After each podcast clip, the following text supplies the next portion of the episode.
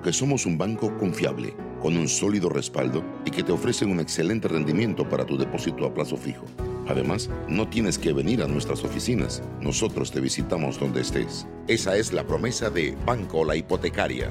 Llámanos al 38500. Banco La Hipotecaria, una empresa del grupo ASA. Las opiniones vertidas en este programa son responsabilidad de cada uno de sus participantes y no de esta empresa radial, Omega Estéreo. Son las 7 y 30 de la mañana, hora de un buen café y hora de Infoanálisis, el programa de información y análisis más profundo y actualizado de Panamá. Infoanálisis con Guillermo Antonio Adames, Rubén Darío Murgas y Milton Enríquez. Infoanálisis por los 107.3 de Omega Estéreo, cadena nacional.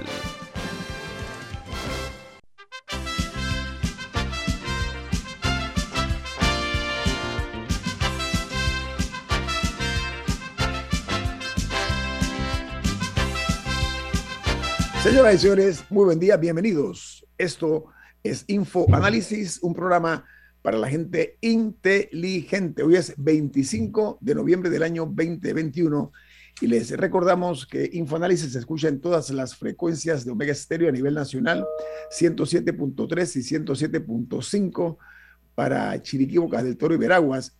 También pueden escuchar Omega Stereo y, e Infoanálisis en la página web de Omega Stereo, que es omegastereo.com en la app de Omega Stereo, tanto para disponibilidad en Play Store como en App Store. Y en sus televisores nos pueden sintonizar en el canal 856 de Tigo. Y como si fuera poco, pueden vernos y escucharnos a través de Facebook Live. El programa, todos los programas quedan guindados en la plataforma de YouTube. Ahí están todos los programas, todos los videos, los pueden ver en sus televisores, en sus celulares. Vamos a darle a conocer a ustedes las noticias que son primera plana en los diarios más importantes del mundo. Comenzamos en Haití donde dice que el primer ministro nombra un nuevo gabinete al tomar posesión en medio del aumento de la violencia, los secuestros y la escasez de combustible atribuidos a las poderosas bandas que han bloqueado las terminales de distribución de gas.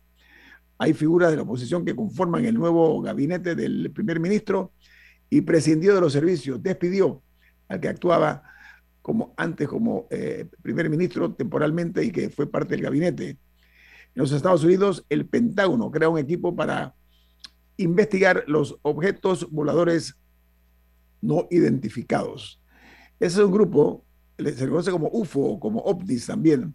Este grupo fue creado eh, tras un informe que reconocía no tener explicación para el avistamiento de 144 fenómenos Recordemos que desde los años 40, que se dan los primeros avistamientos de los, de los platillos voladores, el ejército de los Estados Unidos siempre eh, ha ignorado, ha negado, ha bloqueado y ha desmentido eh, y desprestigiado, sobre todo cuando salían los informes de los ovnis.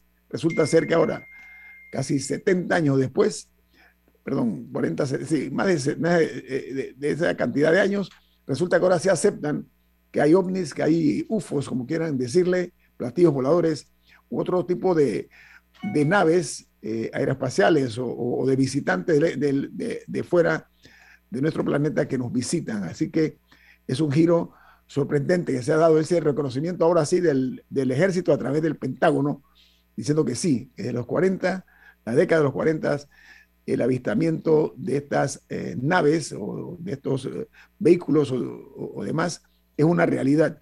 Están investigando en detalle.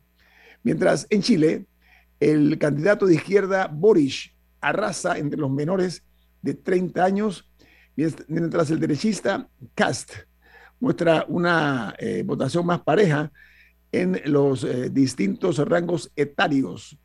Pero en los mayores de 50 años la participación es mucho más baja que la primera vuelta de las elecciones presidenciales de 2017. Mientras en el Reino Unido, eh, de acuerdo al Daily Mail, dice que eh, los científicos ingleses hayan una nueva variante de coronavirus, que es peor que el Delta, según dicen ellos, ya que se ha detectado en tres países, lo que podría sugerir que la variante podría extenderse más que la última eh, Delta. En Argentina, el Ministerio de Salud de ese país emitió una alerta epidemiológica sobre el riesgo de reintroducción del sarampión en el territorio argentino, mientras los casos de infectados en Argentina llegan a 5.319.867 y los fallecidos o los decesos ascienden a 116.458. En Alemania, el Ministerio de Salud alemán advierte, dice, para fines de este invierno, todos en Alemania estarán vacunados, recuperados o muertos. Eh, la dura advertencia del ministro alemán de Salud ante el avance, el crecimiento de la cuarta ola de contagios en Alemania. Y en Venezuela, las elecciones del domingo dejan aún más fracturada a la oposición a Nicolás Maduro, que es abonado a la victoria del chavismo, creando producto de la apatía entre los votantes. Dice que Nicolás Maduro celebró su cumpleaños 59 cantando Sigo siendo el rey con un mariachi que había traído de México para celebrar eh, su onomástico. Eh, esta fiesta o esta celebración la hizo en el Palacio Miraflores, que es el Palacio Presidencial eh, de Venezuela. Y en Nicaragua, la Asamblea Nacional autoriza el ingreso de militares de los Estados Unidos, de Rusia, Guatemala, México, Honduras, República Dominicana, Taiwán y Venezuela, con fines de intercambio y asistencia humanitaria en beneficio mutuo en caso de situaciones de emergencia. Y en Perú, los contagios de la COVID-19 aumentan en Lima, la capital del país. El Ministerio de Salud peruano eh, ha informado que el eh, total de casos positivos a nivel nacional ya llegan a 2.226.656 y los fallecidos son 200.931. Ayer hubo 13 eh, decesos producto de la COVID-19. Vamos ahora a escuchar los diarios de los Estados Unidos, los tres principales diarios de Estados Unidos, como titulan. El, diario de New York Times dice, tres hombres blancos fueron eh, ayer declarados culpables del asesinato a balazos de Amaud Arbery, que dicen que no representaban ningún tipo de peligro para los tres hombres que eh, están acusados porque eh, atacaron a este hombre que estaba haciendo ejercicio por su barriada y lo que hicieron fue que lo persiguieron y lo mataron a balazos. Eh, es que ese fue un caso muy llamativo porque ellos sospecharon de él porque era un hombre afroamericano corriendo en, el barrio. estaba, estaba haciendo ejercicio, estaba trotando. Y ellos, lo, ellos, como ciudadanos, decidieron que iban a hacer un arresto porque sospechaban que él era el culpable de unos, de unos robos que se habían dado recientemente, a pesar de que él no tenía ningún tipo de posesión de ninguna de las residencias ni nada en su persona. Ellos decidieron hacer un arresto ciudadano y se fueron con, un, con armas y lo persiguieron en un pick-up eh, y finalmente lo, mataron. Eh, a pesar de que era una persona haciendo ejercicio. Y bueno, ahora fueron hallados culpables, enfrentan una pena mínima de, pasar el resto de sus vidas en prisión de cadena perpetua. Y todavía falta otro, otro juicio, porque eh, también les van a, también les han imputado cargos o les van a imputar cargos por o sea, por el tema de, discriminar, pues, o sea, por un tema más de derechos humanos, así que enfrentan una, una posible segunda condena en ese sentido. El Washington Post, su principal noticia, su titular grande, dice, tres hombres convictos en el asesinato a tiros de Amaury Arbery, un negro de 25 años, están enfrentando los asesinos la sentencia de cadena perpetua sin derecho a libertad condicional, dice el, el Post, mientras el Wall Street Journal también titula, dice, tres hombres convictos del asesinato a tiros de Amaury Arbery fueron condenados por un jurado en Brunswick, Georgia.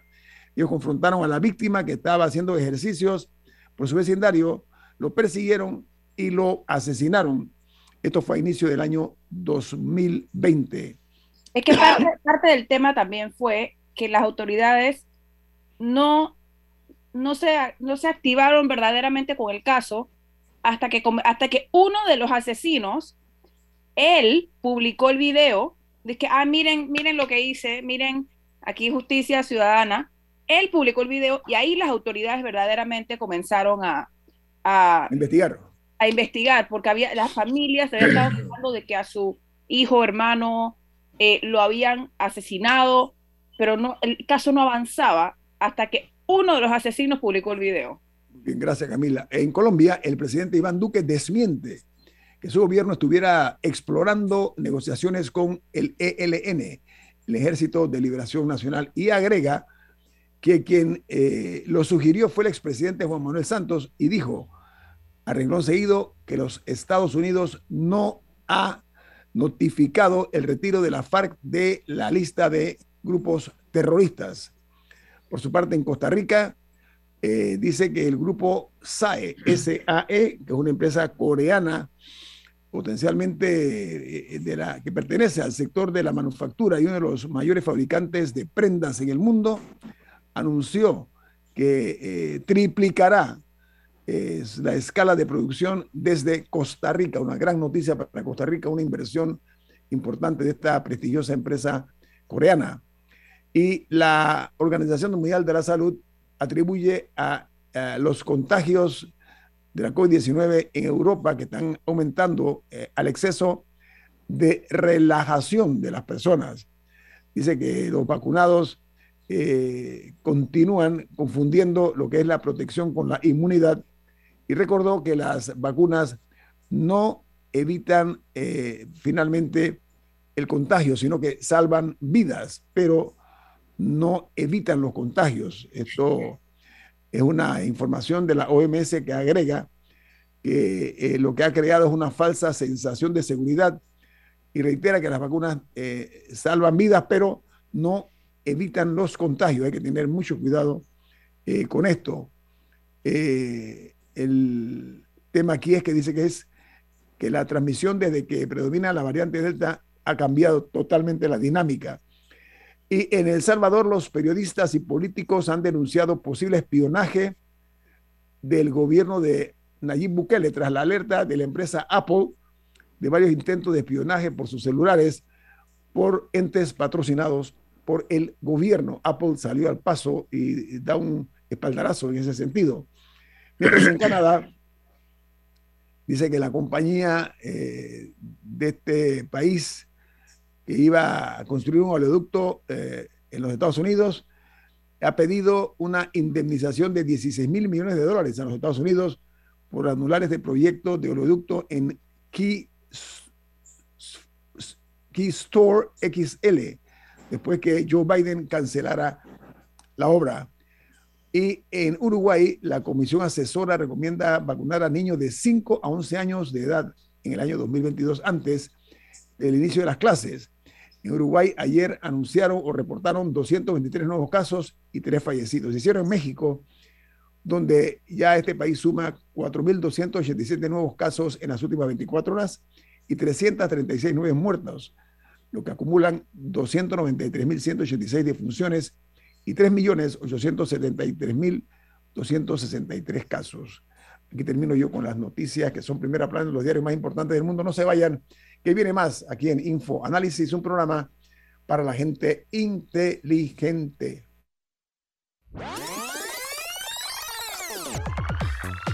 Omega Stereo tiene una nueva app. Descárgala en Play Store y App Store totalmente gratis. Escucha Omega Stereo las 24 horas donde estés con nuestra nueva app.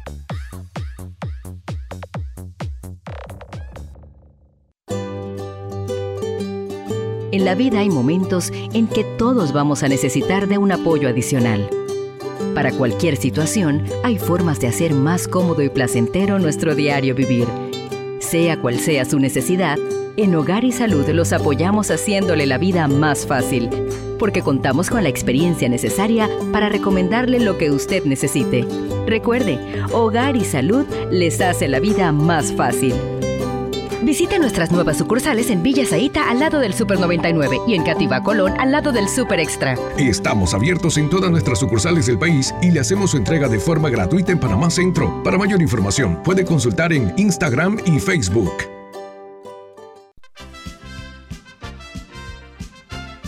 La gente inteligente escucha InfoAnálisis. Los anunciantes inteligentes se anuncian en InfoAnálisis. Usted es inteligente. Llame al 269-2488 y todos lo sabrán. Infoanálisis, de lunes a viernes de 7 y 30, 8 y 30 de la mañana, en donde se anuncian los que saben. África, Europa, Asia, América y Oceanía. Tú eliges el destino donde vivir tu propia experiencia extraordinaria. Realiza tu aporte extraordinario en Profuturo y estarás participando por un certificado de viaje de 15 mil dólares. Saca el mayor provecho a tu inversión. Tus aportes son deducibles y exentos de impuestos. Llama ya al 300-9777. Profuturo, en buenas manos.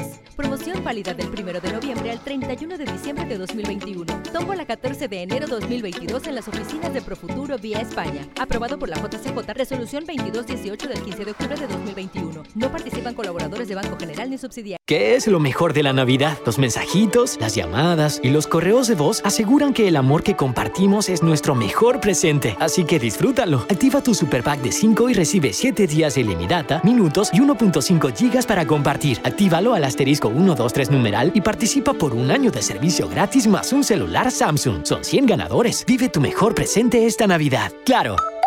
Promoción válida del 15 de noviembre de 2021 al 6 de enero de 2022. Aprobada mediante resolución número 2021-2355. Para mayor información ingresa a claro.com.pa. Prepara tu mejor futuro desde hoy. Elige una licenciatura en la USMA. Conoce el significado de una vida universitaria en un campus de 23 hectáreas, con espacios para conectar con las mentes más brillantes del país. Solicita información ingresando a usma.ac.pa. USMA, formando tu mejor futuro desde hoy. Ya viene InfoAnálisis, el programa para gente inteligente como usted.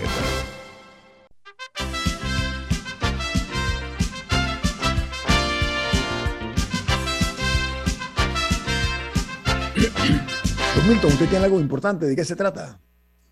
Así es, en Banco Aliado te acompañamos en tu crecimiento financiero. Ahorra con tu cuenta Más Plus, mejorando el rendimiento de tus depósitos. Banco Aliado, tu aliado en todo momento. Puedes visitar la página web de Banco Aliado en www.bancoaliado.com y también puedes seguir a Banco Aliado en las redes sociales como arroba Banco Aliado. Banco Aliado, tu aliado en todo momento. Gracias, Milton. Esta mañana eh, aceptó la invitación de estar con nosotros. Nos da muchísimo gusto saludarlo.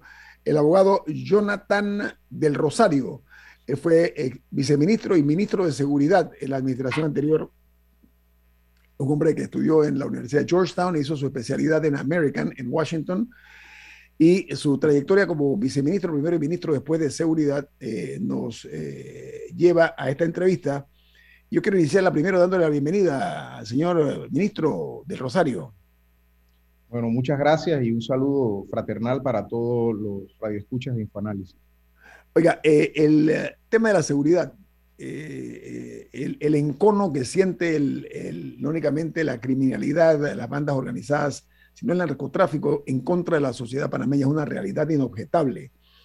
Los casos de crímenes, etcétera, abundan y una de las quejas ciudadanas es el hecho de que las autoridades policiales y de seguridad detienen a las, a las personas, pero después los jueces los liberan, al punto que generó una opinión de parte del actual ministro Pino de Seguridad diciendo que ellos hacen su trabajo, pero que hay otras instituciones que tienen que hacerlo, aludiendo eh, aparentemente al órgano judicial y al Ministerio Público. ¿Usted qué opina acerca de esa expresión vertida por el ministro Pino?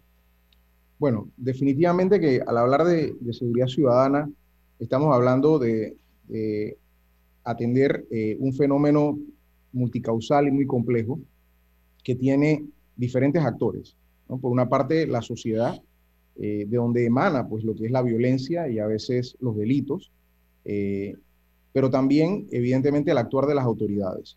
el sistema penal acusatorio tiene muchas bondades y también es cierto que, bueno, Panamá ha tenido una implementación gradual y no es ningún secreto que el estándar del sistema penal acusatorio en términos de garantías es más elevado que el, el del antiguo sistema inquisitivo.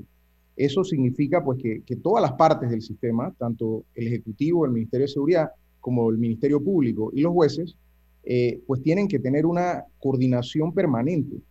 Y si es el sentir de las autoridades actuales que el sistema penal acusatorio no está, digamos, a tono con las exigencias del país, pues también el órgano ejecutivo tiene iniciativa legislativa y sería interesante eh, pues pensar en iniciar una mesa de trabajo para analizar algunas reformas concretas y puntuales que permitan darle a las autoridades mejores y más eh, eficientes herramientas para perseguir el delito y sobre todo el crimen organizado. Permítame, o sea que el, si bien es cierto que el sistema penal acusatorio es más garantista, vamos a usar ese término, eh, eso incide en el hecho de que las autoridades de policía o, de seguridad, los estamentos de seguridad, eh, logran atrapar a los, a los delincuentes o a los asesinos, pero que el sistema, como es tan garantista, es aprovechado para que los eh, operadores de justicia, en este caso órgano judicial o, ministerio público, eh, sean más laxos. ¿Eso, es lo que se interpreta o no? Bueno, a ver, eh, voy a poner un ejemplo muy concreto. Si analizamos el sistema penal acusatorio, cada vez que se aprende una persona, en este caso la unidad de policía tiene que llevarlo ante una autoridad de salud para hacerle un parte médico. y el tiempo está corriendo. Entonces, eh, todo esto tiene implicaciones logísticas, eh, requiere mayor personal. A veces, pues las unidades de policía llegan a, las salas de los hospitales de salud pública y eh, obviamente, pues la persona está sana. Así que en este caso, los operadores de salud no le dan prioridad a eso. Tienes el tiempo corriendo, retiraste una unidad a la calle. Son temas logísticos que van mucho más allá. Y cuando se presenta el caso ante, en este caso, eh, eh, las autoridades competentes, los jueces de garantía, evidentemente hay que llevar eh, una serie de información y de pruebas para que entonces pues, se pueda decretar una detención preventiva. La coordinación entonces, en este caso con el Ministerio Público, es fundamental. yo recuerdo que como viceministro y ministro nosotros teníamos reuniones periódicas porque eh, con el Ministerio Público y con el órgano judicial, en el marco de la coordinación que debe existir, debido a que el sistema penal acusatorio no fue diseñado para perseguir el crimen organizado, fue diseñado para perseguir la delincuencia común. Cuando tú te enfrentas a una organización criminal, que son estructuras más complejas, se puede hacer muy difícil eh, pues, eh, cumplir con el estándar de la carga de la prueba y demás.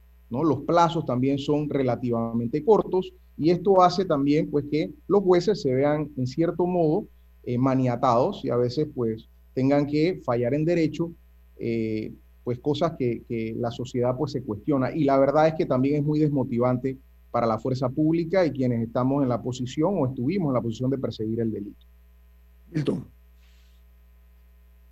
Aunque en ese sentido, ok, capturan a una persona involucrada en crimen organizado, pasan por el sistema penal acusatorio, digamos que, eh, que el juez eh, falla en contra del acusado y decreta algún tipo de detención y el acusado debe ser llevado a un centro penitenciario. ¿Cómo manejan, o por lo menos cómo se manejaba eh, en su época al frente de la institución, la distribución de personas involucradas en pandillas, por ejemplo, en las cárceles, en momentos en los que hay, hay bandas opuestas, eh, que pueden causar violencia dentro de los planteles, como ocurrió en la, en la masacre en La Joyita eh, hace, un par, hace, un par de, hace poco más de un año. O sea, ¿cómo se maneja ese tema cuando okay, ya tienen la condena o la persona está detenida preventivamente? ¿Cómo reparten a la gente? Eso no es responsabilidad del Ministerio de Seguridad, eso es Ministerio de Gobierno. Te puedo decir, Camila, que eso es un gran error que yo no pude cambiar. Eh, colocar a la gente por su pandilla impide u obstaculiza la resocialización porque lo mantienes en el entorno de la estructura criminal a la cual está subordinado la persona.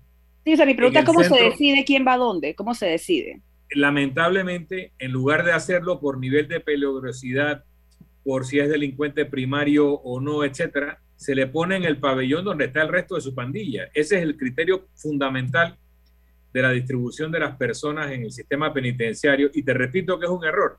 En el centro de menores de Pacora no hay pandillas. Cuando el muchacho entra se le dice hasta aquí, la pandilla llegó hasta la puerta si quieren. Aquí vas a estar donde te toca. Aquí no hay pandillas. Y no hay, no operan las pandillas dentro del centro de menores de Pacora porque ah, desde el principio no se le reconoce su estructura. Y nosotros a nivel de los adultos, por una eh, decisión atávica de que si lo mandas a otro lo van a matar, cosa que tú tienes que evitar de todas maneras, pero no lo evitas juntando a una pandilla en un pabellón y a otra en otro, porque siempre llega el momento en donde se desbordan y de un pabellón logran zafarse y ir al otro y entonces se matan de todas maneras. Es un error conceptual que no hemos logrado corregir, perpetuar la estructura de la pandilla dentro de las cárceles. Bueno, Nayib Bukele tomó una decisión en su momento porque habían pandillas que tenían, eran dueños de, penales, de, sí, haciendo eso. Y lo que hizo el señor Bukele fue que los unió a todos. Dijo, ¿saben qué? Para, estén matando gente que se maten entre ellos y eso logró apaciguar. No puedes hacerlo con ese propósito. O sea, tú no, puedes generar una, una situación para propiciar homicidios. Eso es un error y eso es una violación a los derechos humanos. Lo que tienes que encontrar es la forma de que las personas estén agrupadas por su nivel de peligrosidad, por si son delincuentes primarios, o sea, por los criterios científicos por los cuales se asignan a las personas en pabellones de máxima seguridad, de media seguridad o de baja seguridad, y no por a qué pantilla pertenece. Bueno, esa fue una solución que buscó el presidente Bukele y hasta ahora le funcionó. Y eso ha bueno, no se mataron. No se mataron. O sea, hasta, allí, llegó, el, problema llegó hasta ahí. Pero lo que quiero decir es que en Panamá no estoy, no estoy sugiriendo, ni mucho menos, si no estoy hablando de un hecho real, eh, comprobado de una decisión ejecutiva que yo no puedo estar o, puedo estar o no de acuerdo, pero lo que estoy hablando es que la vida de resultados. En el caso de El Salvador, que tiene las pandillas más brutales de América Latina hasta ahora, eh, se logró ese tipo de solución. No sé qué otra cosa ocurrió porque eso se ha mantenido eh, ahora mismo muy tranquilo. Bueno, no es lo mismo que tú mezcles los pandilleros y además permitas el ingreso de armas, de drogas, de alcohol, que solo ingresan porque quienes son responsables de la seguridad de los penales lo permiten. Esto es la, policía y en alguna medida los custodios, pero el anillo de seguridad principal son los policías. Y el problema es que la policía manda a la labor de custodia penitenciaria a los policías mal portados. Cuando la policía se encuentra con una unidad que cometió un posible delito, lo castigan, entre comillas, y lo mandan a cuidar cárceles. Entonces tú estás mandando a cuidar la cárcel a una persona que probablemente sea un delincuente que ha quedado dentro de la policía y a ese es el que mandas a cuidar el sistema penitenciario. Entonces, por supuesto, si tú mezclas a los pandilleros en pabellones donde hay armas, la posibilidad de que se maten entre sí es mucho mayor que si cumplieras con los requisitos de control y los pusieras de acuerdo a los criterios científicos en pabellones donde no hay armas, no hay drogas, no hay alcohol, etc. Bueno, vamos al corte comercial. Eh, regresamos en breve con eh, nuestro invitado esta mañana, el ex viceministro y después ministro de Seguridad, Jonathan del Rosario. Viene más aquí en Info Análisis. Este es un programa para la gente inteligente.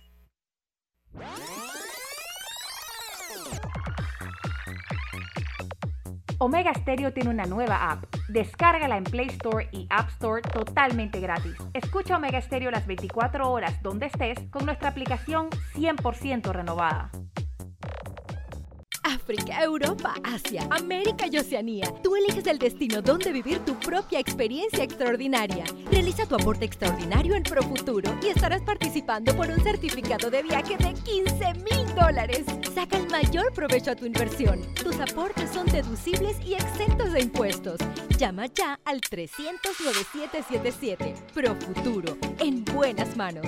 Promoción válida del 1 de noviembre al 31 de diciembre de 2021. Tomo la 14 de enero 2022 en las oficinas de Profuturo vía España. Aprobado por la JCJ, resolución 2218 del 15 de octubre de 2021. No participan colaboradores de Banco General ni subsidiarios. Así es Panamá. Un lugar donde cada amanecer es una nueva oportunidad de empezar. Este es el momento de seguir adelante. Trabajando con empeño, creyendo en nuestro país y apoyando a nuestra gente. ¡Viva Panamá! Panama Ports Company.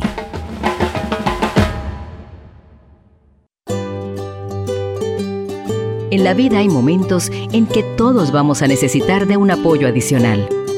Para cualquier situación, hay formas de hacer más cómodo y placentero nuestro diario vivir.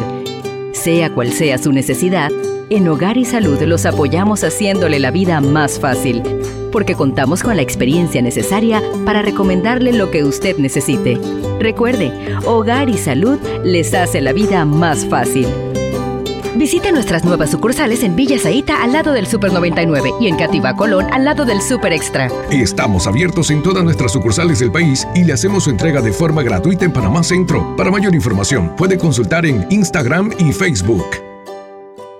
¿Qué es lo mejor de la Navidad? Los mensajitos, las llamadas y los correos de voz aseguran que el amor que compartimos es nuestro mejor presente. Así que disfrútalo. Activa tu super pack de 5 y recibe 7 días de ilimitada, minutos y 1.5 gigas para compartir. Actívalo al asterisco 123 numeral y participa por un año de servicio gratis más un celular Samsung. Son 100 ganadores. Vive tu mejor presente esta Navidad. ¡Claro!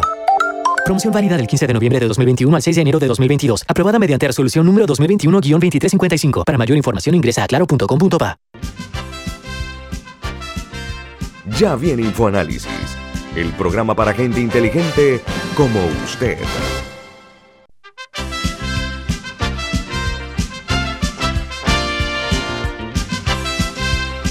El ministro Jonathan del Rosario está con nosotros, ministro de Seguridad comenzó como viceministro, después eh, eh, lo elevaron al cargo de ministro. Mire, ha sido un grave error de los gobernantes de las últimas administraciones el manejo de lo que es la criminalidad, sobre todo el crecimiento exponencial del pandillerismo en Panamá y del narcotráfico. Eso es un hecho real. No estoy hablando nada más de lo que se denomina en otros países eh, el mini mercadeo de la droga, sino que aquí hay una queja de que se captura droga, pero nunca se captura a los jefes de pandillas. En eh, el momento de su administración como ministro de Seguridad, ya comenzaban a, crecer cada vez más y más las pandillas. Hoy eh, vemos que lamentablemente ese crecimiento continúa. ¿Qué se dejó de hacer y qué usted propondría con este incremento casi que desproporcionado en el crecimiento no únicamente de la criminalidad, sino en la organización criminal, tanto en materia de crimen organizado como narcotráfico y pandillerismo, exministro de Rosario. Quiero aprovechar esta oportunidad para compartir algunos temas claves, algunos conceptos que son importantes que las personas manejen. O sea, la, la, finalidad de una estrategia de seguridad es reducir los factores de riesgo que inciden en la violencia y la criminalidad. Tenemos que partir de allí. Y en el caso de Panamá, por esa posición geográfica privilegiada, con una plataforma de servicios logísticos, financieros y conectividad, eh, nosotros enfrentamos con más intensidad que otros países eh, el, fenómeno del crimen organizado. Entonces, sí hay que, hay que tener claro de que, de que los retos que Panamá tiene en materia de seguridad trascienden a lo que es, digamos, el entorno de la delincuencia común porque evidentemente estamos en la ruta de tránsito entre los países donde se produce la droga y los principales mercados de consumo. Entendiendo eso eh, y el origen y la finalidad de una estrategia de seguridad, nosotros eh, cuando me tocó pasar por ese, por ese cargo y por esa responsabilidad, adoptamos una estrategia de seguridad 2017-2030 con un enfoque integral porque esto no se trata solamente de ver el problema que tienen los fiscales y los jueces y la policía, no. Este, esto es algo mucho más complejo. La estrategia de seguridad eh, que adoptamos y que implementamos fue una estrategia producto de eh, la consulta. Fue eh, facilitada por el Programa de las Naciones Unidas para el Desarrollo con la participación y consulta de todos los sectores de la población eh, para poder darle a Panamá una herramienta estratégica. Claro, esa herramienta después se tiene que desglosar en actividades, en proyectos, programas a nivel operativo, a nivel de políticas públicas, pero esa estrategia dio buenos resultados. Eh, durante nuestra gestión quinquenal se logró una reducción, y eso está acreditado por las estadísticas, del 37% de los homicidios dolosos en el país y estábamos enfrentando el mismo sistema penal acusatorio, teníamos el mismo pie de fuerza policial. ¿Cuál era la diferencia? La diferencia era que había un enfoque integral, porque para prevenir y combatir la delincuencia y la inseguridad hay que hacerlo en todos los frentes. Por una parte, el frente social, donde el Estado, con la inversión pública y con sus programas, atiende a los sectores vulnerables de la población, dándoles bienestar, dándoles servicios públicos eficientes, dándoles viviendas dignas, reemplazando los asentamientos informales que se convierten en focos de delincuencia. Por otra parte, la prevención, la prevención en sus tres niveles, a nivel primario, con los niños, con los jóvenes, con los menores de edad, a nivel secundario, en su momento incursionamos con un programa para infractores de la ley y a nivel terciario, que se hizo una labor extraordinaria y titánica en aquel momento también eh, con el exministro Milton Enríquez, eh, María Luisa Romero y Carlos Rubio, para nosotros también tratar el tema de la resocialización eh, con la población penitenciaria. Entonces, si eso no se retoma, si esa estrategia integral no se retoma, nosotros lo que vamos a seguir viendo es más violencia y más inseguridad. Por supuesto que las autoridades de policía y los estamentos de seguridad tienen que perseguir el delito. Hay muchas cosas que se han descontinuado y yo le haría un llamado a las autoridades actuales a que revisen lo que se estaba haciendo bien. Por ejemplo, de, qué, se trata para, para ser más puntuales, eh, ministro?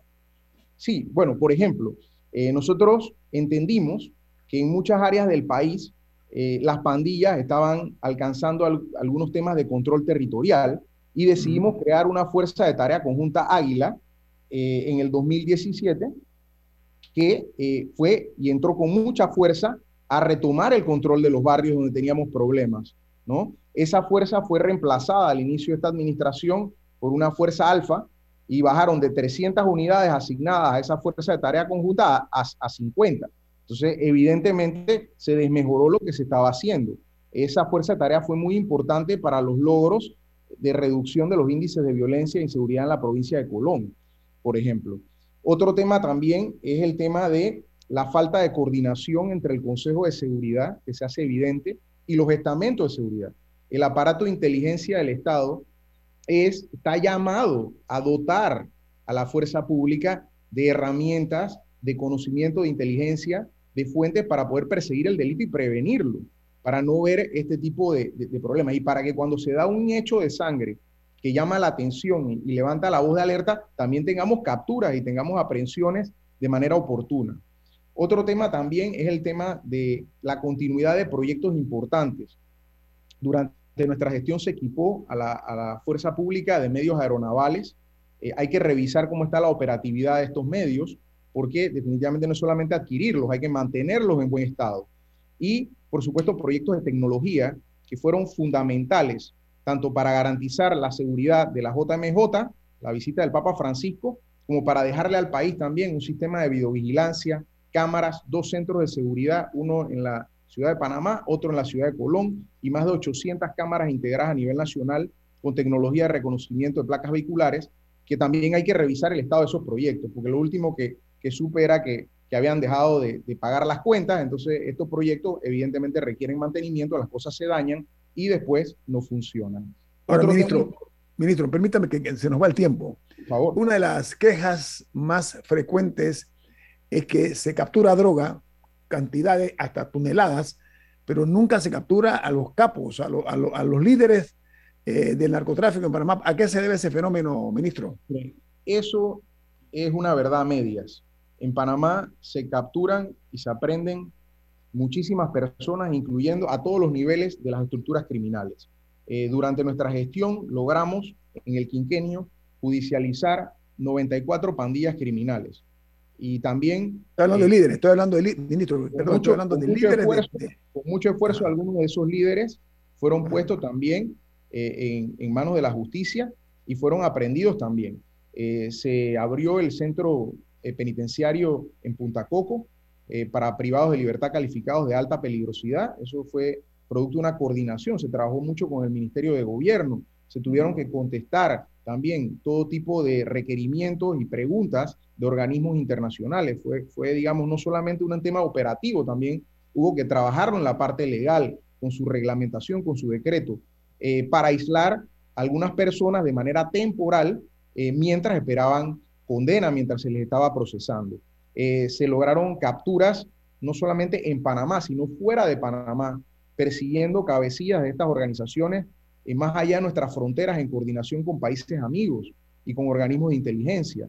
Eh, logramos consolidar también una de las bases de datos biométricos más grandes del mundo en Panamá, precisamente por nuestro aeropuerto internacional, para poder captar, identificar a una persona requerida por la justicia y poder aprenderla directamente. Ahora, Eh, pero ministro, si a esto no se le da continuidad, la verdad es que las cosas se salen de control. Ministro, pero le repregunto, hay la percepción por una parte y la realidad por la otra, que no hay una ah, fórmula eh, que se pueda justificar el hecho de la cantidad de droga que hay y dice, se dice por parte incluso de algunas autoridades que es conocido quiénes son los líderes o lo- lo- los, los jefes de estas organizaciones y que andan rampantes por la ciudad en muchas ocasiones. Como efecto se ha comprobado con algunas capturas, pero que no se acciona. ¿Por qué? ¿Eso es cierto? ¿Y, y cuál es el fondo real? La, la verdad es que recordemos que hay que, la, la inteligencia después se tiene que judicializar, con, obviamente cumpliendo con los requerimientos de la ley y del proceso.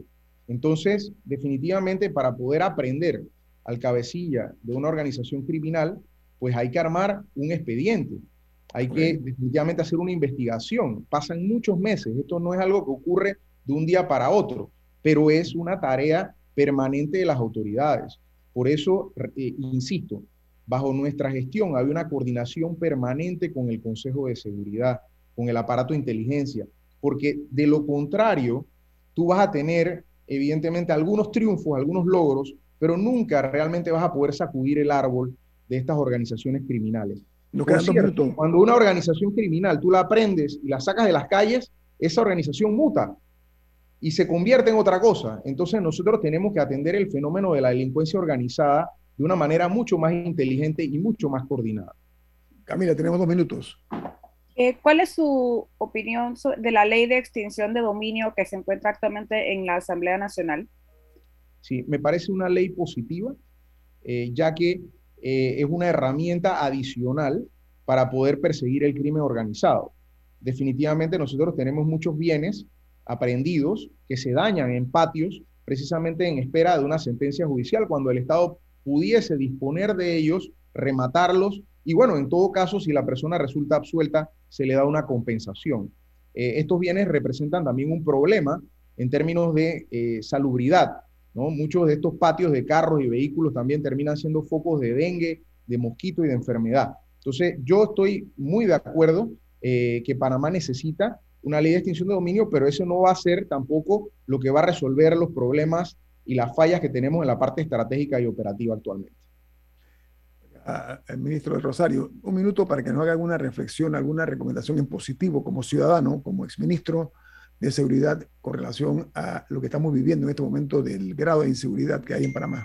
Bueno, fíjese, yo para terminar solamente me queda, eh, pues porque al final es construir, ¿no? En seguridad ganamos o perdemos todos como país.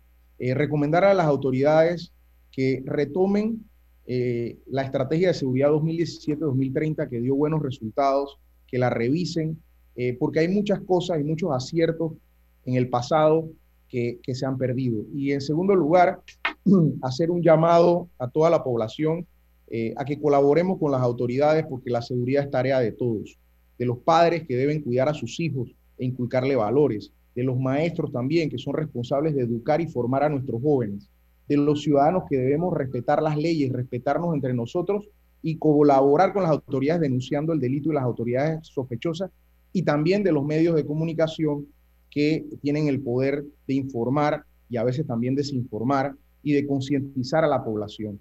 ¿no? Así que definitivamente yo, yo quisiera terminar en un tono constructivo, eh, con la esperanza pues de que retomemos el camino eh, de la convivencia pacífica, eh, de la paz y la seguridad. Eh, gracias al exministro de Seguridad, el abogado Jonathan del Rosario, por los aportes que ha eh, llevado a cabo aquí en este programa Infoanálisis. Que tenga usted buen día, ministro. Igualmente. Vamos al corte comercial. Esto es Infoanálisis, un programa para la gente inteligente. Omega Stereo tiene una nueva app. Descárgala en Play Store y App Store totalmente gratis. Escucha Omega Stereo las 24 horas donde estés con nuestra aplicación totalmente nueva.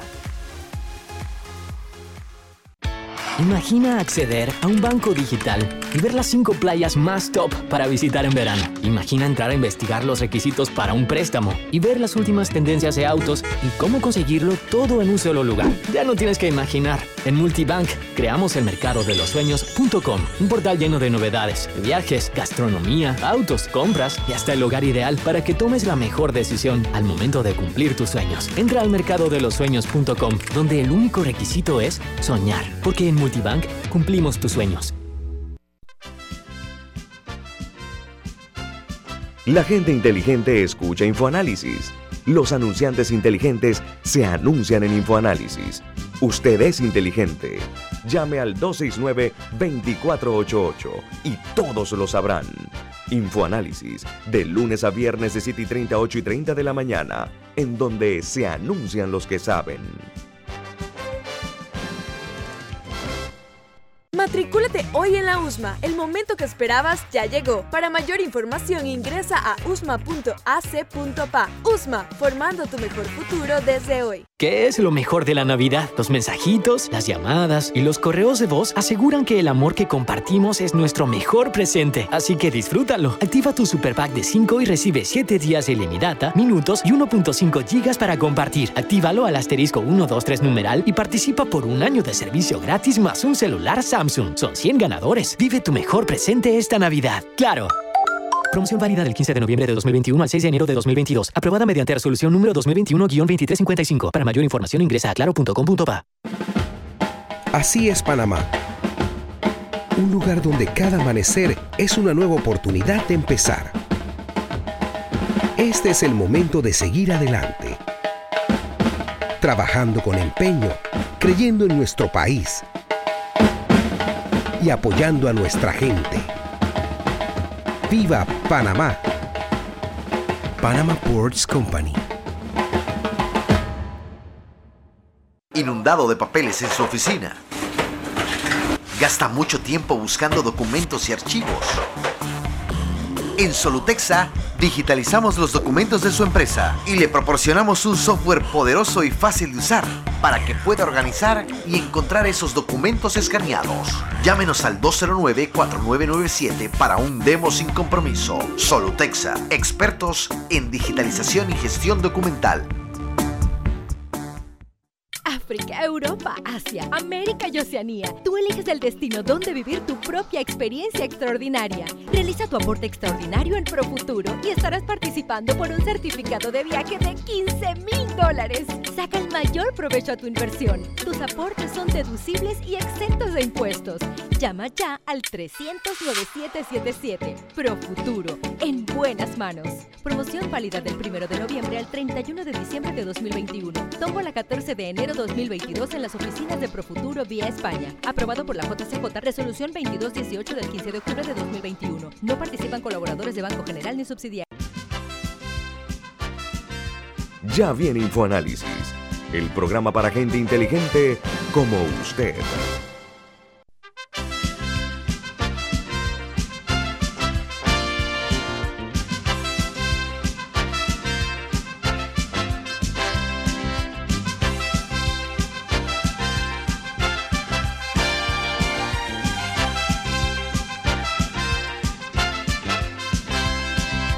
Usted tiene algo importante. ¿De qué se trata? Claro, vamos a hablar del Grand Tour. Este es el momento. Reserva hoy tu crucero de Celebrity Cruises con un 50% de descuento en la tarifa del segundo pasajero. Bebidas, wifi y propinas están incluidas en tu viaje. Haz tu reserva de la línea Celebrity Cruises en tu agencia de viajes o en www.grandtours.com.pa. Celebrity Cruises tiene itinerarios al Caribe, Alaska, Europa, Asia y más. Puedes escribir por WhatsApp a Grand Tours al 6379-4392. 6379-4392 para el Grand Tour de Celebrity Cruises. Bueno, damos la bienvenida a un panameño eh, que triunfa en el extranjero, tiene un, goza un reconocimiento importante. Es un fotógrafo que se ha ganado dos premios Pulitzer, no uno, dos premios Pulitzer. Y para ponerlo en contexto, los Pulitzer, como les llaman, es uno de los galardones eh, más importantes que se dan para los logros en materia de periodismo impreso y también va en la línea de literatura, etcétera. Entonces, este panameño cuyo nombre es Esdras Suárez reside en Washington. Me da muchísimo gusto tenerlo aquí en el programa porque él ha sido invitado a Panamá eh, por el Fórum de Periodistas de Panamá para una presentación de una exposición fotográfica que está en el Banco Nacional de Panamá, que se la recomiendo, muy buena, que se llama Conferencia Lente y Vida. Entonces, eh, para este notable panameño destacado, nos da muchísimo gusto tenerlo aquí en Infoanálisis. ¿Cómo está don Esdras Suárez? Bienvenido. Muchas gracias, muchas gracias. Gracias, Guillermo. Gracias por la oportunidad de tenerme aquí y eh, estoy contento, contentísimo con todo lo que ha pasado y me siento muy eh, honrado de, tanta atención. No, al revés. Nosotros nos sentimos de verdad distinguidos con su participación porque ganarse dos Pulitzer eh, es como ganarse un Oscar en la cinematografía, proporciones guardadas, por supuesto. Y usted como panameño eh, ha cubierto eh, como fotógrafo, incluso ha estado en, escenarios de guerra. ¿Cuáles son las principales actividades que usted ha realizado con su cámara por las cuales se hizo acreedor a estos dos premios Pulitzer, don Esdras Suárez? Pese a que yo soy un generalista, es decir, yo lo puedo fotografiar todo. Soy, estoy, soy muy diestro en, luces artificiales, en estudios. Puedo fotografiar comida, puedo fotografiar moda, puedo fotografiarlo absolutamente todo. Lo que me llama la atención, yo lo he estudiado para poder fotografiarlo mejor.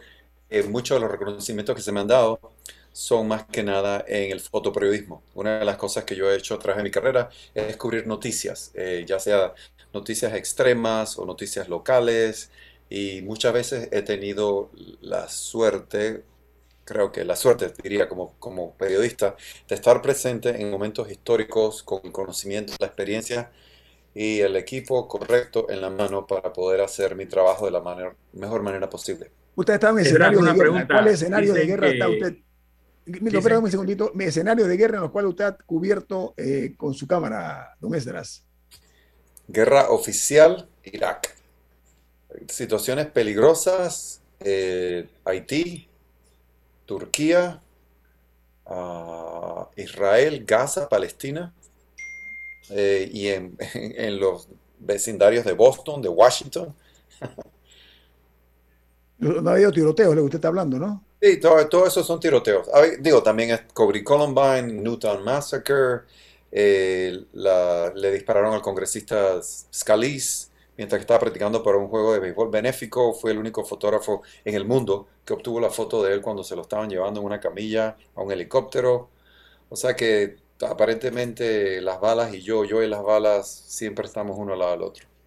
En el tema de, ser fotógrafo de guerra o fotógrafo de eventos eh, peligrosos, siempre hay el dilema ético de si tomar la foto o ayudar a la víctima. ¿Tú has tenido que manejar esa situación alguna vez? Eh, no, pero estoy muy claro de lo que haría. ¿Qué harías? salvar vida. Eso es, eso. Para mí no hay discusión. Eso no. La, para mí la ética moral del, fotógrafo, del periodista, del ser humano tiene que ser aquellas decisiones con las cuales tú puedas vivir y que el remordimiento no te mate. Yo conozco muchas historias de Como el que, tomó la foto del niño con el gallote que luego se suicidó, ¿no? Claro, claro, claro, le, dieron premios y yo entiendo exactamente cuán mal se sintió cuando le dieron este premio, porque cuando a, nosotros nos tocó el premio, el Pulitzer, no sabíamos, el primero, no sabíamos ni siquiera si debíamos, si era correcto el celebrar, porque Columbine fue muy allegada a nosotros, porque era una escuela que nosotros cubríamos a menudo. Era una de las tantas escuelas en el área donde cubríamos juegos de béisbol, de básquetbol, de, baloncesto.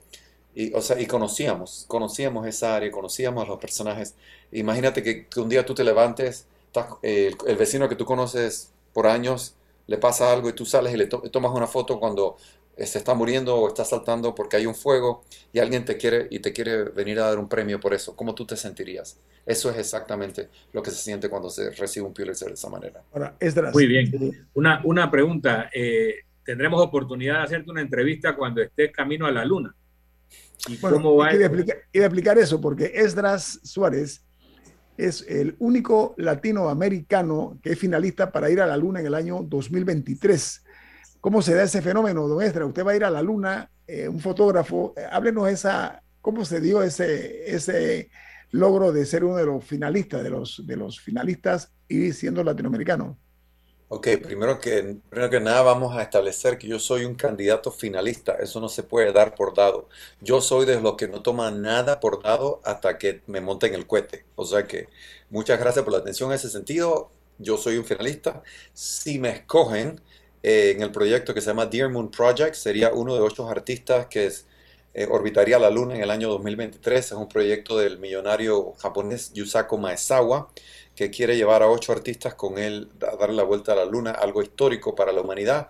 Y pese a que, y se me tocase, si fuese afortunado, eh, yo, todo el mundo piensa, wow, qué interesante que la luna, que fotografía el espacio. No, eso no es una historia al respecto de eso. Eso es una historia de la interacción del ser humano mientras que está explorando lo que no conoce.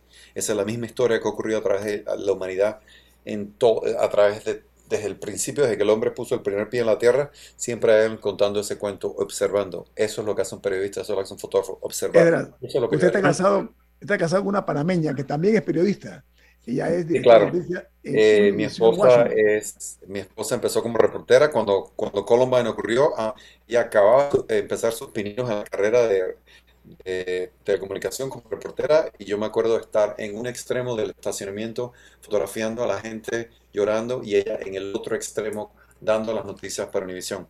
A ella luego fue eh, asistente directora de noticias, fue presentadora de noticias por muchos años en Denver y en Boston y luego le ofrecieron la gerencia editorial de Washington y ahora es la directora de noticias de Washington Univision. Tiene siete Emmys, así que en mi casa los premios... muy bien, felicidades. Sí, gracias, eh, ¿Cómo se llama tu esposa? Se llama Sara Suárez, Sara Valenzuela Suárez. Se graduó de la panameña también. Sí, claro, se graduó de la USMA cum laude. Muy bien, muy bien. usted se ha, ganado dos Pulitzer. Uno fue por Columbine, por lo que le escucho. ¿Cuál fue el segundo? Por la cobertura del atentado dinamitero a la maratón de Boston. En el mm. Ocurrió en el 2013, el Pulitzer es el 2014. Cuando tú dices que le van a dar la vuelta a la luna, ¿van a ir al lado oscuro de la luna?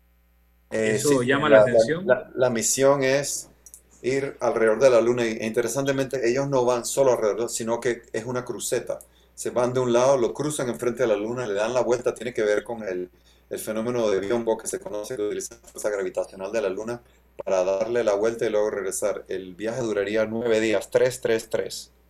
Esdras, quiero eh, expresarle primero mi admiración y mi reconocimiento por los logros obtenidos un mercado tan competitivo como lo es el periodismo en los Estados Unidos y haberse, haber logrado obtener dos premios Pulitzer eh, es un honor para Panamá y, yo quiero externarle eso de una manera muy sincera y eh, exhortarlo a que siga poniendo el nombre de Panamá en alto y que su viaje a la luna sea placentero, don Esdras.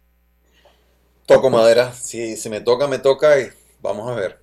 Bueno, ojalá así sea. Que tenga usted buen día y éxitos continuados. Esdras Suárez, gracias por estar con nosotros. Gracias.